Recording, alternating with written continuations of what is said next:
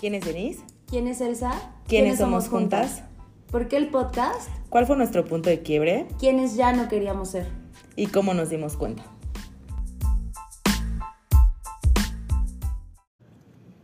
Oliguis, bebés. Bienvenidas, bienvenidos y bienvenides al primer episodio de Tropezamos con el autoconocimiento.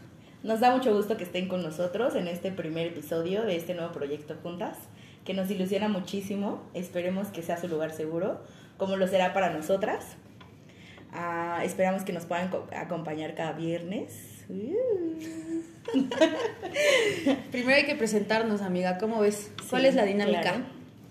Pues nada mejor que tu mejor amiga te presente, entonces lo vamos a hacer de esta forma. Tengo la placa de mejor amiga, déjala saco, me la pongo. ¿Estás Un lista? momento, estoy lista. Estamos listas. Pues bueno, les voy a presentar a esta hermosísima mujer que tengo sentada aquí a un lado. Se llama Elsa y ¿qué les puedo decir de ella? Es la mujer más empática que conozco, más amable, tolerante, hermosa, inteligente, buena tía, buena hija, buena hermana y sobre todo la mejor amiga que podría tener. Ay. Trabaja en una empresa privada vendiendo espacios aéreos y marítimos. Es licenciada en, ayúdame, güey, comercio, Comercio y negocios negocios internacionales. Disculpen, es que me cuesta trabajo, es un trabalenguas eso.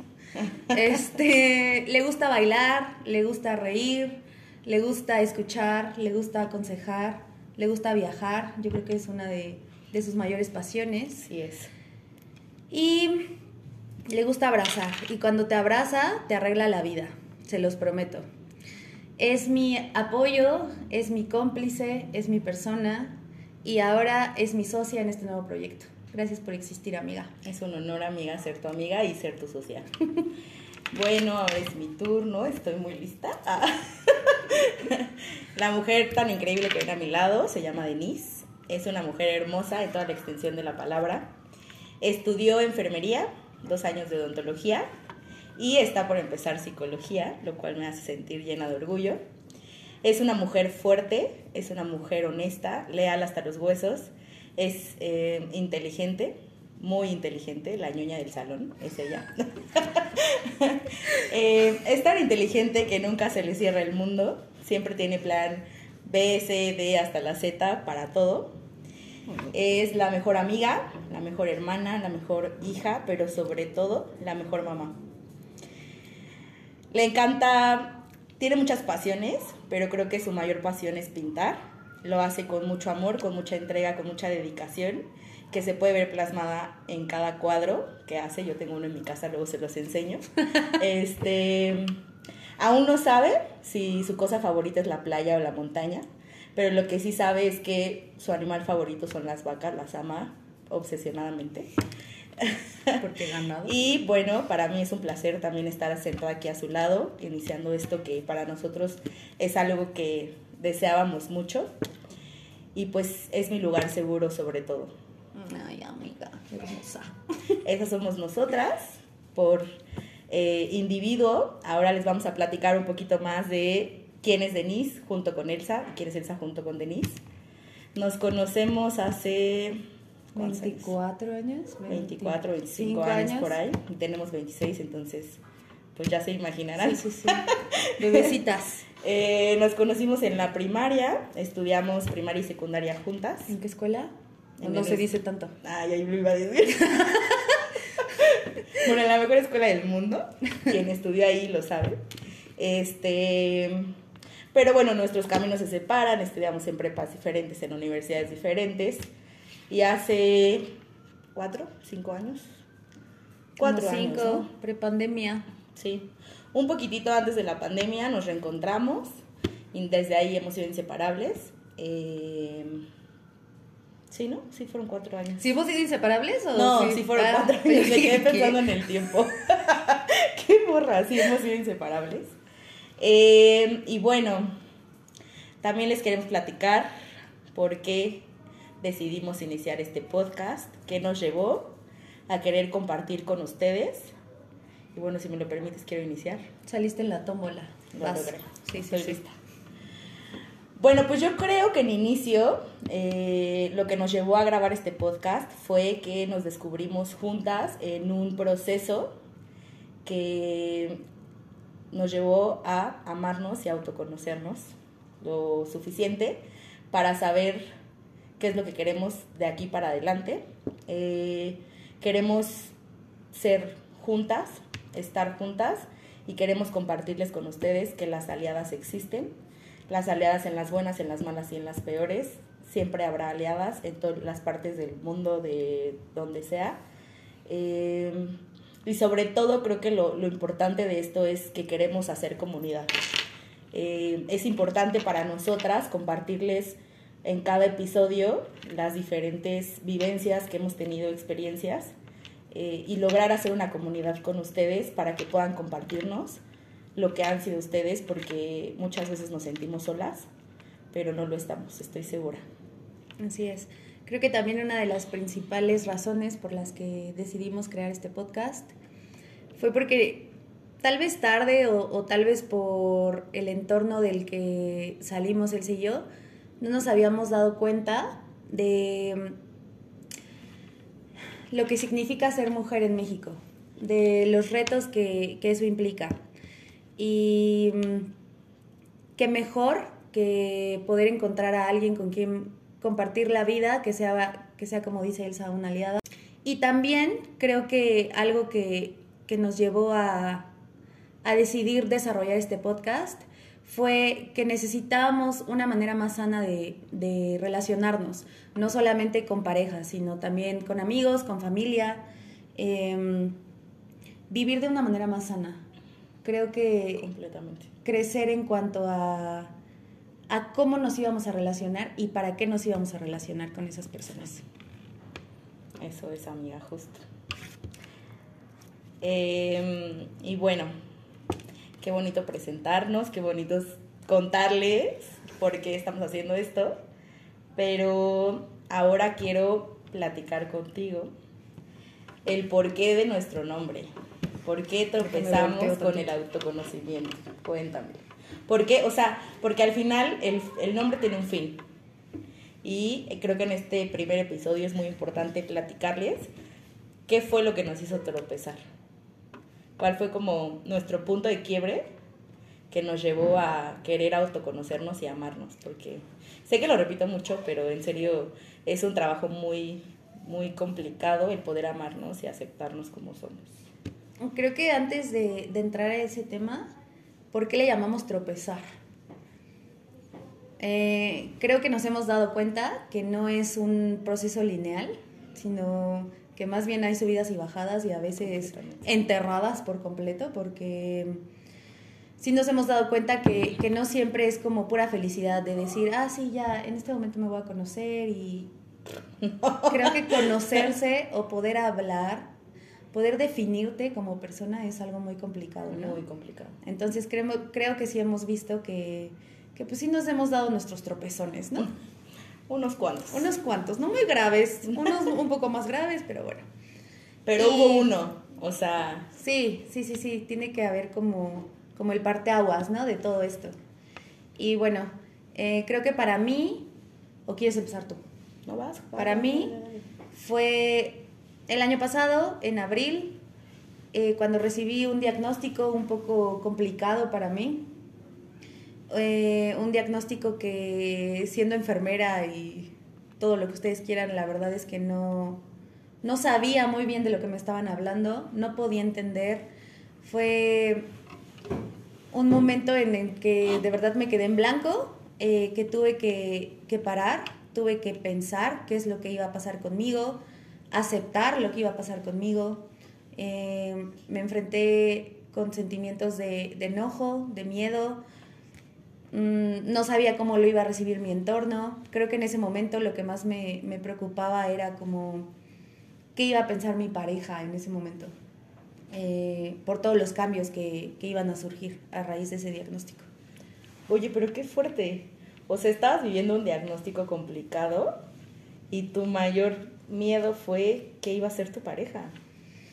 Está cañón o qué iba a ser tu entorno, o sea, independientemente de tu pareja. Pues sí, porque creo que estamos un poco acostumbrados o acostumbradas a, hacer como un satélite de las personas que consideramos más importantes o primordiales en nuestra vida, en lugar de, de tener la entereza o ajá, la interesa de, de fijarnos en nosotras, de qué es lo que nosotras necesitamos. Que si nosotras estamos bien o un poco bien, porque pues nunca se termina de estar en, eh, de manera excelente. Eh, sí como que nos, nos enfocamos más en, en, qué es lo que va a sentir la otra persona, qué es lo que va a pensar, eh, cómo nos están viendo, en lugar de detenernos y vernos a nosotras. Entonces creo que ese fue el punto en el que yo dije, a ver Denise, basta, tienes que dejar de, de pensar, o bueno, no pensar, porque siempre vas a pensar en las, en las personas que quieres, pero más bien vivir por los demás. Wow. Eh, como estarlos... Sí. como estarlos rescatando, ¿no? De, de, absolutamente todo, porque, pues, ¿quién te va a rescatar a ti? Obviamente que sí va a haber gente que te quiera mucho y que, que vaya a hacer muchas cosas por ti, pero creo que, que lo principal es verte a ti. Sí. Eso fue. Ahí fue que me di cuenta que tenía que parar, que tenía que, que reevaluar, que revalorar muchas cosas. Y, y pues creo que fue eso. ¿Y tú? Cuéntanos un poquito. ¿Cuándo te diste cuenta? ¿Cuándo me di cuenta? ¿Cuál fue mi punto de quiebre? Pues lo tengo muy claro en la mente, creo que después de tanto trabajarlo puedo decir cuál fue mi punto de quiebre y fue un día despertar, literalmente así fue y, parece muy de película, pero realmente así es. Un día desperté sin saber quién era preguntándome qué estás haciendo, hacia dónde vas. Creo que suena mucho a cliché, pero, pero así me sucedió. Este. Que se quiere quedar a platicar. no te puedes quedar a platicar con nosotros.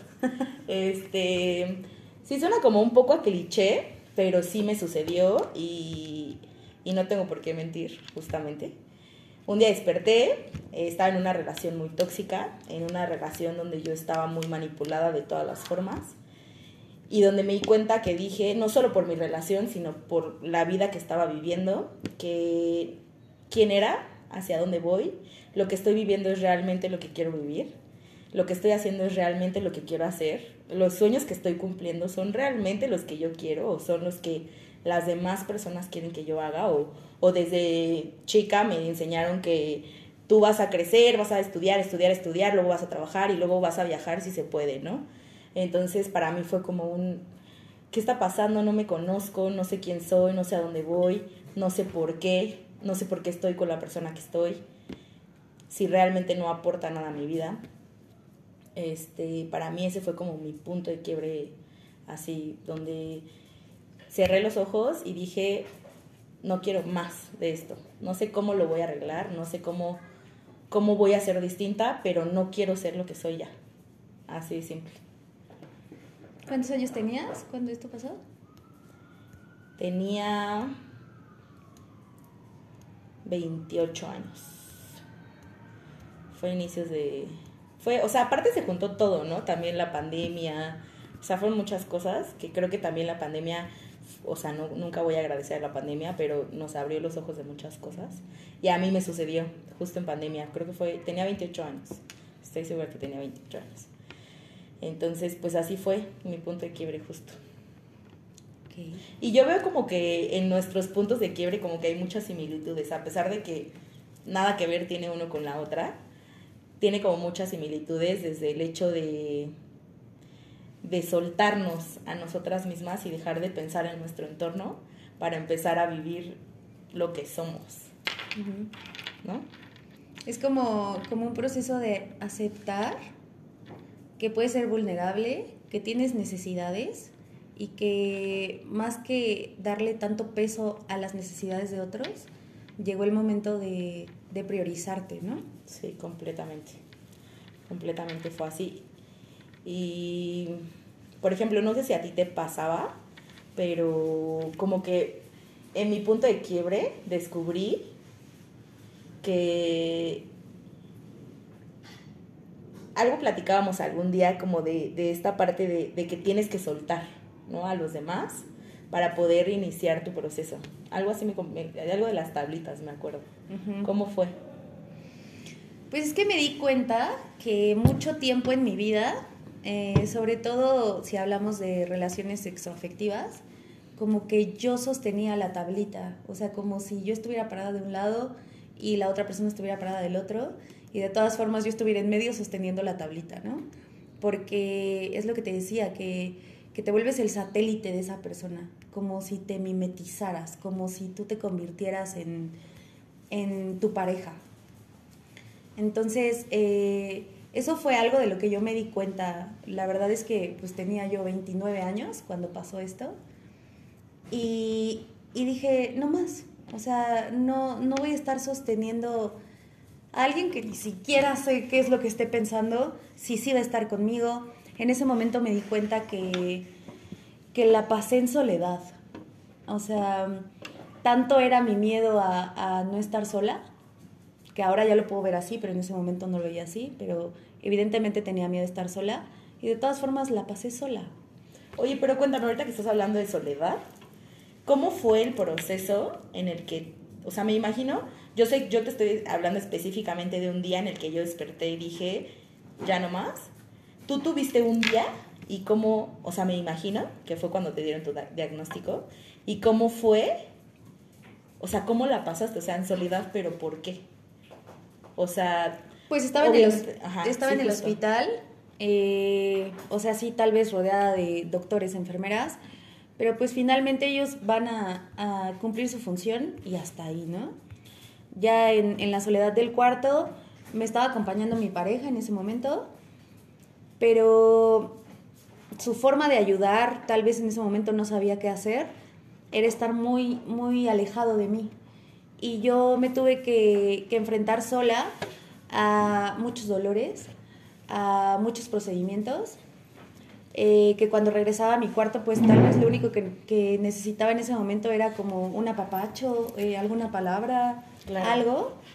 Y, no sobre todo porque esto te pasó en pandemia, ¿no? Y tus papás no pudieron mis papás estar, no podían tu familia en general. Los niños, pues evidentemente no podían estar en el hospital de inicio, pero por COVID mis papás no podían estar. No, y luego saliste y tuviste que estar aislada porque estabas en un hospital. Estuve aislada, o sea que, que mi momento de soledad no solamente se redujo al cuarto de hospital, ¿no? Sino que ya en casa, en, en el lugar seguro que uno tiene, pues también estaba sola.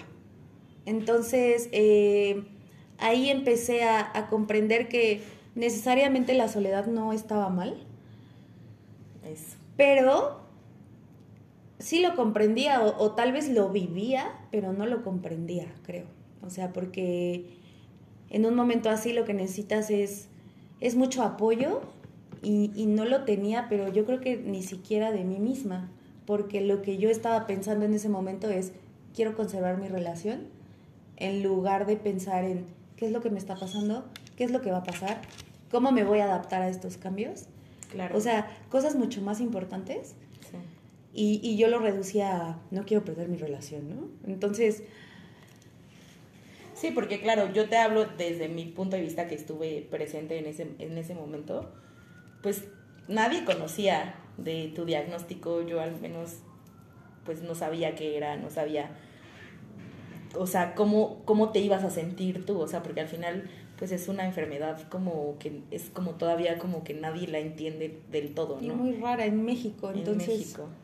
Ajá, y justo. Y a mí justo eso era lo que me sorprendía, como esta parte que estás diciendo ahorita de que tu prioridad era esforzarte con las fuerzas que no tenías para conservar algo que no sabías si realmente se tenía que conservar. O sea, aún en tu punto de quiebre, o sea, que fue el momento del diagnóstico de entender que Denise no iba a volver a ser la misma persona.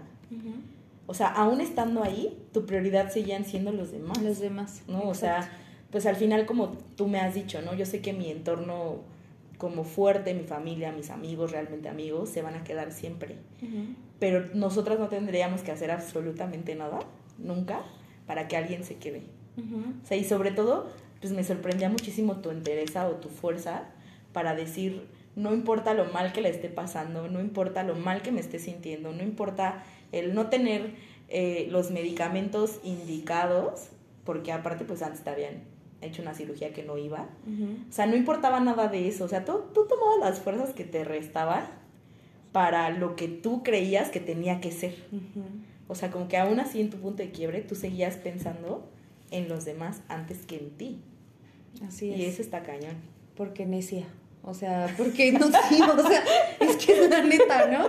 O sea, Porque necia, sí. sí, o sea, necia y, y con esta necesidad de, de tener a alguien a un lado, ¿no? Y, y creo que, o sea, ya ahorita a la lejanía de, de ese momento, pues ya lo puedo pensar de otra manera, ¿no? Pero en ese momento era mi prioridad. Y, y Más creo allá que de no. ti misma. Exacto. Eso, eso está cañón. Y darse cuenta de eso, entonces pues ahí empieza el cambio, ¿no? ¿Quién realmente es la prioridad? Pues uno mismo. Y desde ahí Siempre. se van desatando todas las cosas buenas o las cosas malas, ¿no? Pero bueno, ya lo estás eligiendo tú. No estás eligiendo a otra persona y vas a Sobre vivir ti. sobre ti y vas a vivir tu vida Por esa y para. Exacto, exactamente. Pero bueno, a ver, tú en ese momento, en ese día que tú dijiste, a ver, ya, algo está pasando en mí, necesito empezar a cambiar, ¿cuáles eran los sentimientos que predominaban? Se me va hasta el aliento. Pues yo creo que a mí lo que me pasó, y fue muy extraño porque nunca en mi vida había tenido ese sentimiento, fue el sentimiento de huir. O sea, estoy educada de una forma, estamos educadas, porque creo que estamos educadas muy similar, en el que no importa lo que suceda, no importa si está habiendo un terremoto, no importa que te estés muriendo del estómago, tú vas a cumplir tus La responsabilidades. cumples porque la Y cumples. tú vas a ser la fuerte, la que saque las cosas adelante, porque nada puede más que tú. Entonces yo estaba muy acostumbrada a, sí, o sea, no importa lo que esté pasando, no importa, yo voy, voy, voy, voy, siempre para adelante. Y entonces ahora platicarlo es como, wow, qué fuerte que haya tenido que llegar hasta ese sentimiento para romper eso, o sea, para romper todo, que fue el sentimiento de huir, nunca me había pasado. Yo lo único que quería era huir, no sé a dónde, no sé cómo, o sea, sola, o sea, yo siempre tuve miedo a estar sola, pero en ese momento yo solo quería dejar atrás todo para estar sola y saber qué, qué iba a seguir. O sea, yo no sabía cómo lo iba a hacer, yo no sabía cómo lo iba a manejar, yo no sabía qué quería hacer ni siquiera, pero sí fue el solo quiero irme, o sea, irme muy lejos, donde no conozca a nadie, donde no tenga responsabilidades, donde solo tenga, me tenga a mí para resolverme. No sé cómo lo voy a hacer, pero lo quiero hacer. Entonces, ese fue como el principal sentimiento. Y de hecho, lo que pasó después fue que yo me aislé, o sea, completamente. Fue pandemia, justo acababa de nacer mi sobrino, tenía como un año, algo así.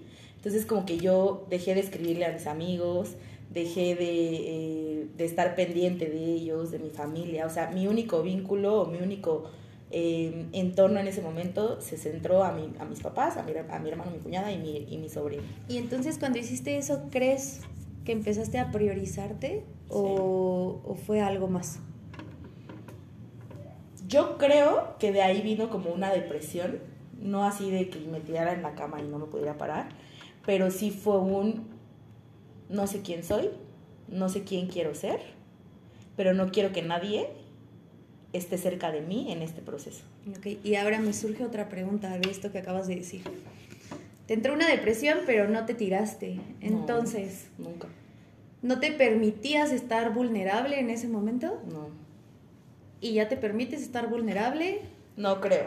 O sea, creo que lo he trabajado, o sea, pero yo siempre he sido como esas personas que no puedo llorar, no puedo mostrarme vulnerable a los demás, porque yo soy fuerte, porque yo soy esto. Entonces, siento que en ese momento lo que hice fue, no puedo mostrarme vulnerable a los, vulnerable a los demás, entonces no quiero ver a nadie. Entonces no quiero hablar con nadie. Y fue cuando me alejé de mis amigos. Y creo que sí, sí se notó porque siempre yo era la de, hola, ¿cómo estás, bebé? ¿Cómo te va? Este, ¿cómo, ¿Qué has hecho en, en la pandemia? Pues les hablaba como a mis amigos más cercanos de, oye, ¿cómo te sientes? Oye, ¿cómo vas? Y en ese momento solo desaparecí. Y les pido una disculpa, amigos. Si lo sintieron personal, no fue. Fue un proceso. Pero sí, justo fue como el es algo que sigo trabajando y ya lo hablaremos en otros episodios, pero sí fue justo como, no quiero que nadie me vea vulnerable, pero quiero ser vulnerable. Entonces, lo quiero ser, entonces solo que nadie más me vea, vivirlo sola. Y al final, pues yo seguía teniendo responsabilidades, el ir a trabajar, bueno, no ir, sino trabajar en mi casa, eh, el estar con, con mis papás, el estar con mi hermano, el estar con mi sobrino, porque también fue un, quiero disfrutar al máximo el hecho de que mi sobrino está chiquito y podemos estar más tiempo con él. Entonces, como que solo lo único que hice fue sí estar vulnerable, pero sin que nadie más me viera. Y creo que la pandemia me ayudó muchísimo a eso, justo. O sea, como pues no puedo verte porque pues no te vaya a contagiar tú no me vayas a contagiar. Como que me sirvió para yo poner una barrera infinita en, en pues con los demás, hacia los demás. Justo. Así, así fue como pasó. Y fíjate que ahorita justo lo que platicabas fue esta parte de, del entorno. Creo que siempre he sido una persona que le gusta apoyar a los demás sobre mí. Bueno, había sido una persona que le gusta apoyar a los demás sobre mí. Entonces justo esta como que relatas de las tablitas y así, me hace pensar como tú sabes hoy en día que si tú te quitas de la tablita o si tú la sueltas, nada va a pasar. ¿Estás de acuerdo? Exacto. O sea, la gente va a buscar cómo sobrevivir. O sea, aunque se caiga la. La, no, no, no. O sea, pero a lo que voy es, el, tú eres la, la del otro lado de la tabla, punto, está la tabla en medio del océano. Y si tú te quitas, la otra persona se va a caer en medio del océano y se la pueden comer tiburones, puede morir ahogada porque tú no sabes si nada o no nada. O sea, puede pasar eso. Entonces por eso te quedas en esa tablita, ¿no? Pero hoy en día tú sabes que si tú te quitas, esa persona va a buscar cómo sobrevivir sin ti. Claro. O sea, justo era como esta parte de estar tan presente, que digo, también es bonito estar presente para los demás, pero el dejar de estar presente para ellos, para estar presente para ti, nada va a cambiar. Porque ellos van a buscar cómo sobrevivir, como cuando a ti te falta algo, buscas cómo sobrevivir, cómo salir adelante, cómo seguir, cómo lo que sea. ¿Estás de acuerdo? Entonces eso fue algo que me pasó mucho. Como siempre yo me sentía muy culpable por ser mala amiga. Creo que hasta la fecha me pasa, pero ya menos. Porque para mí el ser buena amiga es estar todo el tiempo a todas horas, oye amiga, me siento mal. Ajá, me siento mal a las 3 de la mañana, ¿dónde estás? Voy para allá. Entonces había veces que yo no sabía decir que no. Y eso era algo que, que me hacía pensar mucho en pero tú quieres decir que no y no pasa nada y está Y es que justo creo que es lo, lo, importante de los puntos de quiebre, o sea, como parar y en lugar de, de, estar como un espectador de tu vida, realmente empezar a jugar un rol principal, porque tú eres la estrella de esta película, ¿no? Entonces, o sea, no hablando desde el ego ni nada, de que la vida no va a funcionar sin ti, ¿no? no Más bien... arreglarte desde adentro o empezar a ver qué es lo que está fallando en ti y, cómo puede afectar o beneficiar a los demás, eso ya queda un poco de sobra. Sino, ¿qué es lo que te está afectando o beneficiando en tus acciones? Creo que, de eso se trata un poco el, el punto de quiebre, ¿no? Sí, sobre todo justo de esto que estás diciendo. A mí me sorprende muchísimo, pero muchísimo, que hoy en día que ya no estoy tan presente con mi entorno, es cuando más amada me he sentido. O sea... ¿Por qué crees que sea eso? O sea, porque... No lo sé. Al momento de soltar esta tablita, como, como yo lo defino, em, ¿se fue la gente que no tenía que estar en tu vida? Completamente, sí. ¿O toda la gente que estaba en tu vida en ese momento se quedó? ¿Cómo, ¿Cómo la pasaste? ¿Cómo fue eso para ti? Fue complicado porque para mí siempre han sido súper importantes mis amigos, o sea, de que doy la vida por ellos, o sea, literalmente la vida por ellos. Y siento que al momento de, dejarlos, soltarlos, o sea, soltar las 100 tablitas que tenía, bueno, no son tantos amigos, las 20 tablitas que tenía, pues sí fue como un, no va a pasar nada, si se tienen que ir, se van a ir y que sean felices y que Dios los bendiga, ¿no? O sea, justo eso, ¿no? Y justo cuando suelto las tablitas, me siento en soledad, lo que tú dices. ¿Por qué? Porque siempre era Elsa la que hablaba, y siempre era Elsa la que escribía, y siempre era Elsa la que hablaba. Y entonces empiezan a venir momentos de reclamo, ¿no? De, oye, ¿qué ha pasado? ¿Por qué no me escribes? No, pues es que no he tenido buenos días, no sé qué. Y entonces empiezo a fortalecer, a, a fortalecer amistades reales. Y entonces a mí hoy en día me sorprende muchísimo, por ejemplo, mi cumpleaños que acaba de pasar, siempre ha sido una fecha súper importante para mí. Y siempre buscaba que la gente me felicitara y siempre como que esperaba así que todos me felicitaran y que bla. Y este año fue como, no, voy a hacer algo para mí, no sé qué, esto lo otro.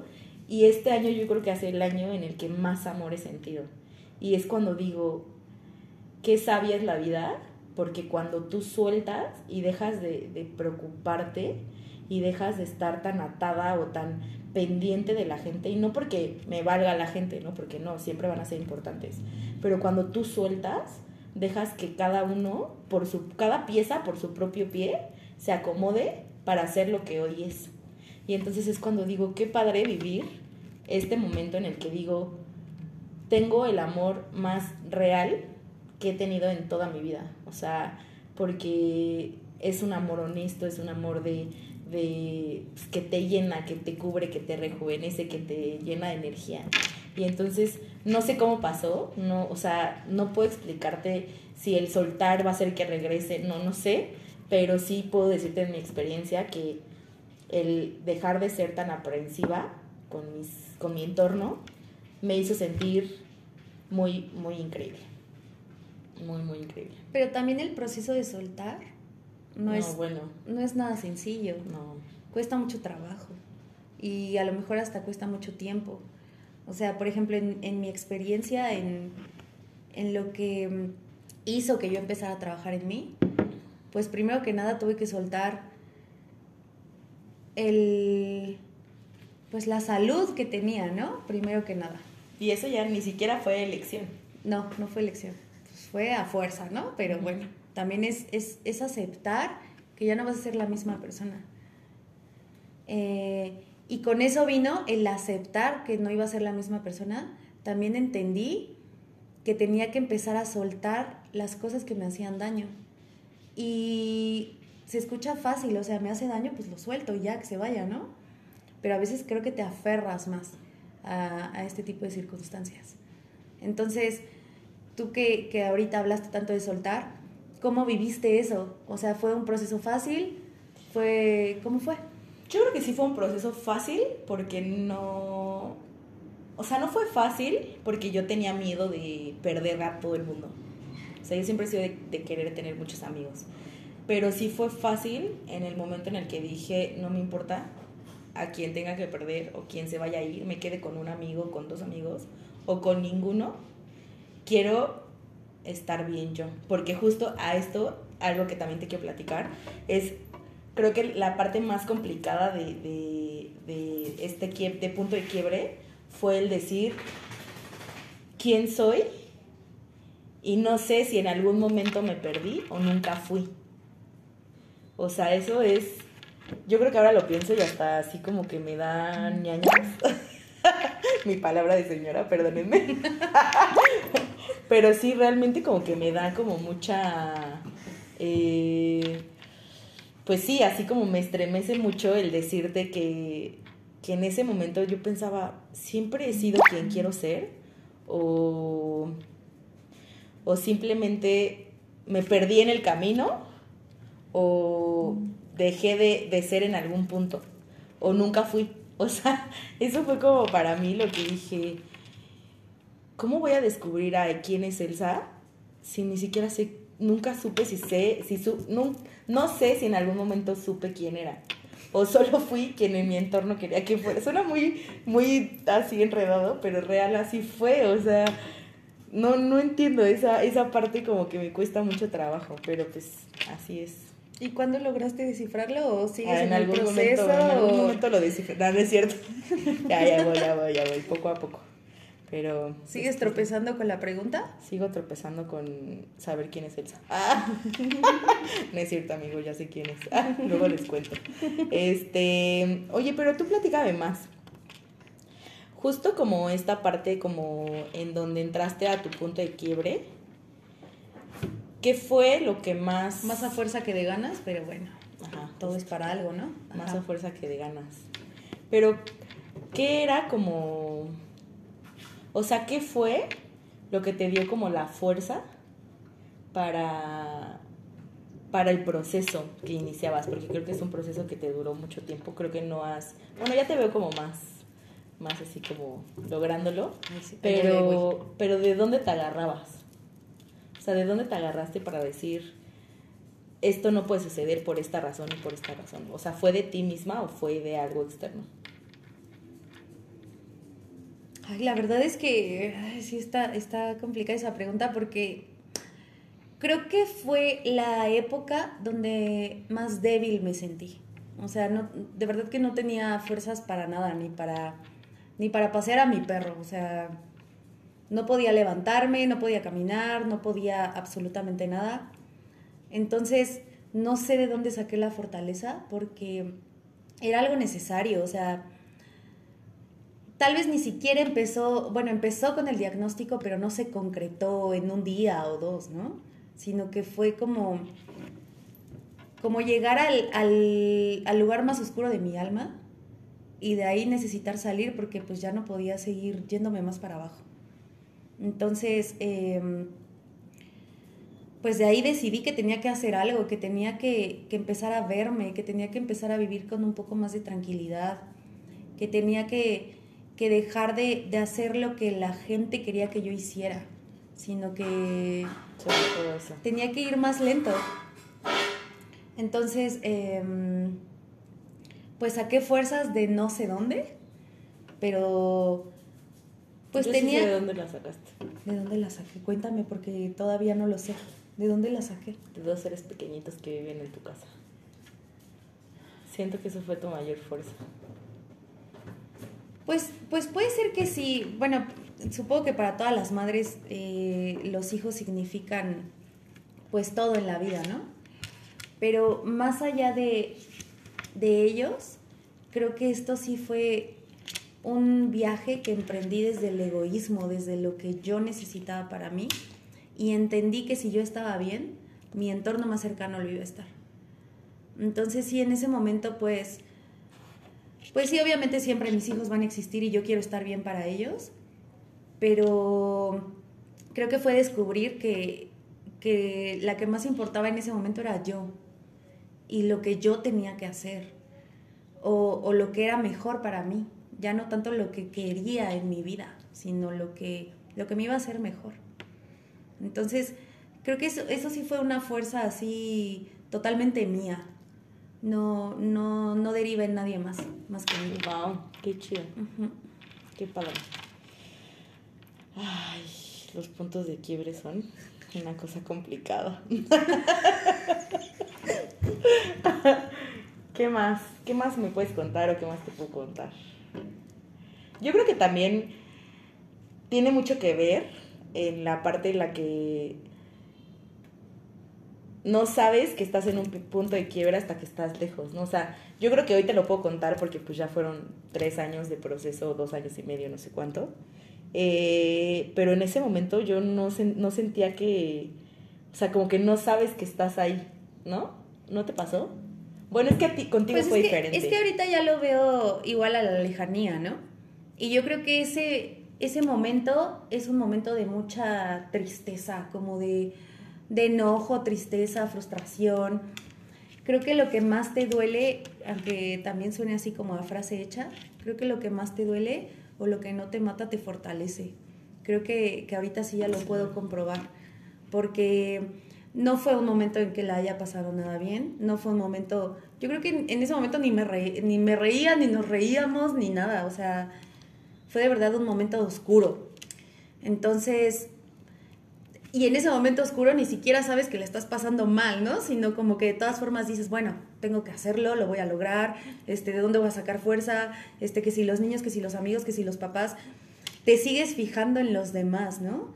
En lo que los las demás personas están sintiendo o cómo están pasando ese momento contigo, en lugar de decir, me siento muy mal y no quiero hacer absolutamente nada y no me voy a levantar y únicamente me voy a, a ver a mí, o sea, pero es que todo eso es ya conforme avanza y te das cuenta que no importa qué tan mal estén las cosas, de todas formas va a llegar un momento en que te va a dejar una enseñanza y que vas a poder verlo como algo positivo o como no por qué me pasó, sino para qué me pasó y cómo es que llegaste a, a superarlo. Entonces... Pero en ese momento no sabes qué va a pasar. No, claro, te estoy hablando ya en, este momento, ¿no? Sí, sí, claro. Oye, por ejemplo, en ese momento como más oscuro de tu ser, ya como de las últimas preguntas, eh, ¿cuál fue el sentimiento que más te inundaba? ¿La tristeza, el miedo, la frustración? No sé. O sea, ¿qué era en ese momento? Cuál, o sea, por ejemplo, a mí fue el querer huir y el querer estar sola. El tuyo, ¿cuál? O sea, ¿qué era lo que todos los días te regía en sentimientos? Estaba muy enojada porque no entendía por qué a mí me había pasado eso. O sea, yo creía en ese momento que mi vida estaba bien, que estaba resuelta, que estaba en una casa donde yo quería estar, que estaba en una relación en la que quería estar, que tenía a los amigos que yo quería más cerca, que mi familia estaba bien, que los niños estaban bien. Creía que todo me estaba yendo muy bien, entonces cuando llegó eso dije, ¿por qué me está pasando esto? Y, o sea, ni siquiera fue así como preguntármelo y ponerme a pensar, sino que fue vivir con ira absolutamente todos los días de mi vida. Y eso se notaba, o sea, la persona que vivía conmigo en ese momento, pues se la llevó, o sea, la, la tuvo que pagar, ¿no? Completa. Eh, cuando ya pude ver a mis papás, también, la verdad es que no gestionaba mis emociones en ese momento. Entonces era estar enojada todo el día todos los días. Eh, a mí también me pasa esto de querer huir, pero no podía hacerme para ningún lado. Entonces, pues lo único que me quedaba era como decir, Dios mío, ¿por qué? ¿Por qué me está pasando esto, no? Entonces creo que eso fue, fue la, emoción primordial en, en este proceso, el enojo.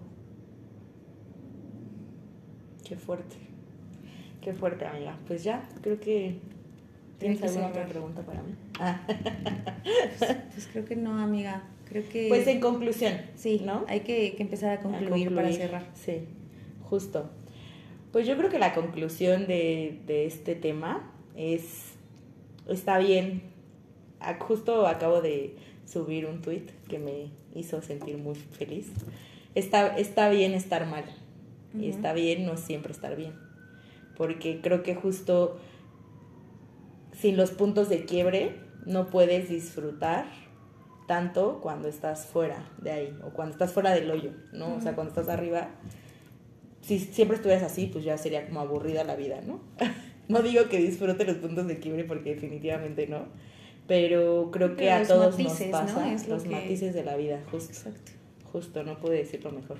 Creo que a todos nos pasa que tenemos puntos de quiebre y, y lo más importante es frenar la vida, eso creo que, bueno, no la puedes frenar, pero ti un poquito de esta velocidad que, tenemos todos los días, de cómo vamos viviendo, de el trabajo, la escuela, eh, la familia, los amigos, ir, venir, estar.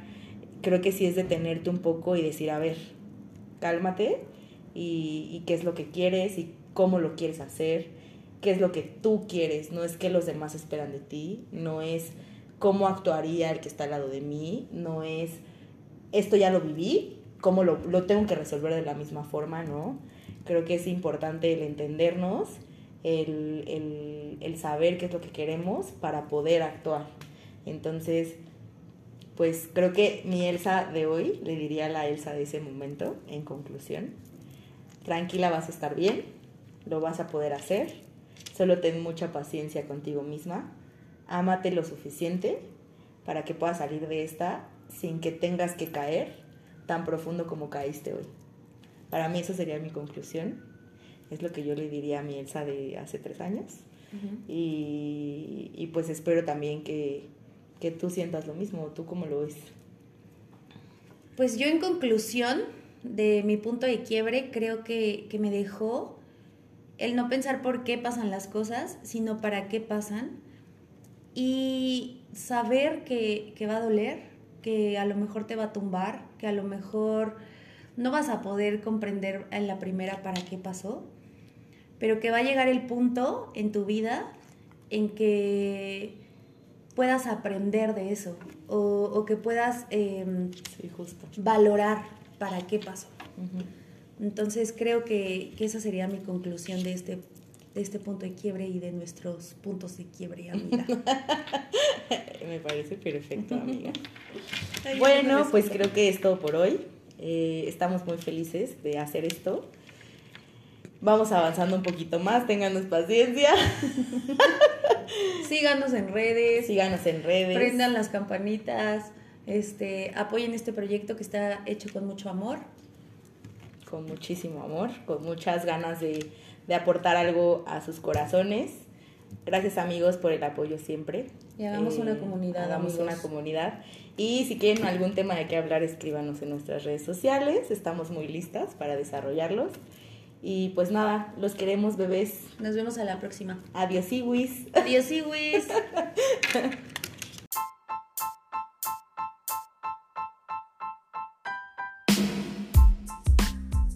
Gracias por escucharnos. Síganos en todas nuestras redes sociales. Nos vemos el próximo viernes. Les, Les TQM, bebés.